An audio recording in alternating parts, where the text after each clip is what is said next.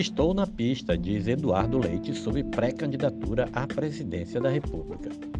O ex-governador do Rio Grande do Sul, Eduardo Leite, do PSDB, diz que está na pista para negócios, para uma candidatura à presidência. Em painel na Brasil Conference neste domingo, a colunista do Estadão Eliane Cantanhede brincou que dizem as mais línguas que Leite é um possível candidato ao Planalto. O ex-governador respondeu: as boas línguas. Mais tarde, no debate, Leite brincou com o fato de ter deixado o governo gaúcho no final de março. À medida que estou desempregado, vou ser candidato a alguma coisa, nem que seja uma vaga de emprego, falou. Cantanhede perguntou se ele seria um candidato do centro e o Tucano respondeu que essa seria uma discussão para outro painel. O ex-governador também fez piada sobre os organizadores do Brasil Conference, evento anual planejado por estudantes brasileiros em Boston, dividirem o título de co-presidente, já que no meu partido pode ter uma disputa. Nós podemos brincar. O co-presidente, vamos dividir. Ainda que tenha sido derrotado nas prévias Tucano, que decidiram que o ex-governador de São Paulo, João Dória, representaria o partido, Leite tenta viabilizar sua participação na corrida à presidência. O gaúcho tem se reunido com nomes da chamada terceira via e sinalizou que poderia ser vice na chapa presidencial de Simone Tebet. Mais cedo, neste domingo, também na Brasil Conference, a senadora pregou a união do que chamou de centro democrático. O ex-governador do Rio Grande do Sul falou na oitava edição da Brasil Conferência neste domingo. O painel tinha como tema o poder econômico do brasileiro e a crise inflacionária e foi moderado pelo colunista do Estadão, Eliane Cantanhede. Também participaram do debate a professora da Universidade de São Paulo, Laura Carvalho, e o sócio da BTG Pactual, Eduardo Loio. O debate passou por diferentes temas da área econômica.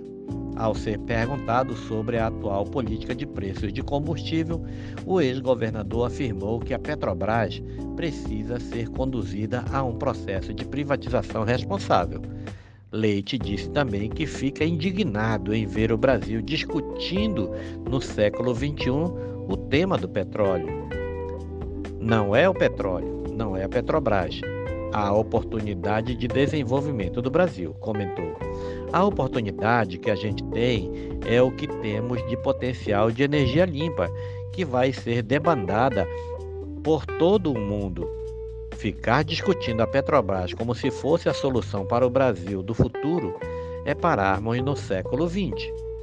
Ao ser perguntado sobre políticas de transferência de renda, Leite disse que o governo tem que criar uma nova geração de programas para reduzir a desigualdade. Acho que o Brasil avançou em programas diversos, mas perdemos a oportunidade de aprimorar programas como esse a partir de exemplos que a pandemia deu, disse. Tem uma faixa da população atendida pelo Bolsa Família, mas microempreendedores e autônomos se viram afetados.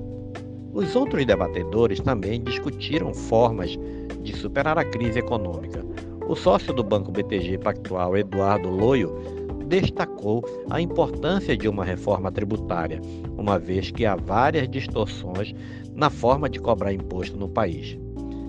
É um sistema distorsivo, no sentido que decidiu tributar de forma diferente setores diferentes da economia. Isso faz com que os preços relativos na economia sejam completamente diferentes daqueles que deveriam vigorar a economia acaba entornando. A professora de economia da USP, Laura Carvalho, afirmou que o teto de gastos no Brasil é muito ruim e que limitou a atuação do país em momentos de crise como a pandemia. Ela disse que é preciso pensar em uma nova regra, já que a atual não é sustentável a longo prazo. Abre aspas. Não acho que seja um erro pensar em uma regra que limite o crescimento de gastos no Brasil. Mas essa regra não estabelece um teto. Na verdade, é uma regra de redução de despesas com infraestrutura, investimento, cultura, ciência e tecnologia, meio ambiente. O debate sobre o teto de gastos deveria se sofisticar na direção de entender o que é a prática internacional do estabelecimento de regras fiscais razoáveis e, cumpri e cumpríveis. Fecha aspas.